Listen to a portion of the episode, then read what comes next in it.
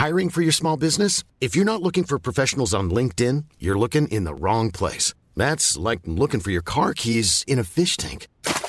LinkedIn helps you hire professionals you can't find anywhere else, even those who aren't actively searching for a new job but might be open to the perfect role. In a given month, over 70% of LinkedIn users don't even visit other leading job sites. So start looking in the right place. With LinkedIn, you can hire professionals like a professional. Post your free job on linkedin.com slash people today.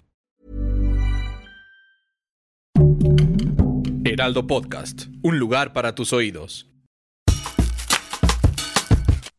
Esto es Primera Plana de El Heraldo de México.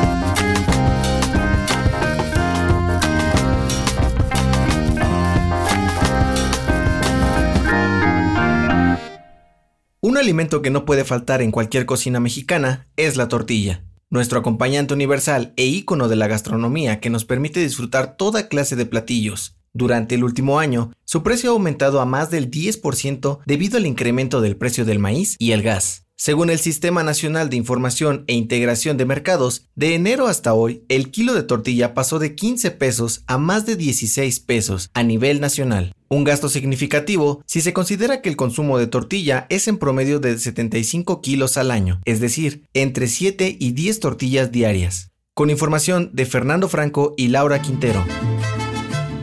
Cada vez está más cerca el estreno de la segunda temporada de Luis Miguel, la serie, donde podremos ver al actor Diego Boneta interpretando una faceta más madura del cantante, así como los altibajos que enfrentó durante su vida profesional y personal. Pero, ¿te has preguntado cómo es el proceso detrás de la caracterización del actor para interpretar a El Sol? En exclusiva para El Heraldo de México, Alfredo El Tigre Mora, diseñador de maquillaje y peinado de la serie, reveló que les llevó a cuatro personas más de dos horas transformar y ajustar a Diego Boneta al perfil de Luis Miguel. En la segunda temporada de la serie, podremos ver ocho episodios narrados en dos líneas del tiempo que mostrarán cómo el cantante logra lidiar con la fama mundial mientras busca un equilibrio en su vida familiar. Un estreno que no nos podemos perder el próximo 18 de abril, con información de Nayeli Ramírez Maya.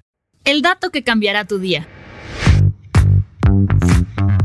Seguro has escuchado la expresión ¿qué onda? Pero ¿sabes de dónde sale? La Academia Mexicana de la Lengua explica que es una creación del lenguaje oral coloquial, por lo que no se tiene razón de su origen. El autor Ignacio Trejo Fuentes explica que los jóvenes, especialmente los de la Ciudad de México en la década de los 60, usaron como muletilla la palabra onda en diferentes expresiones. ¡Eso sí que es otra onda! Esta expresión se usa para saludar o preguntarle a alguien por su estado general. ¿Qué onda? ¿Cómo estás? Y también se usa para preguntar qué pasa o si hay algo nuevo.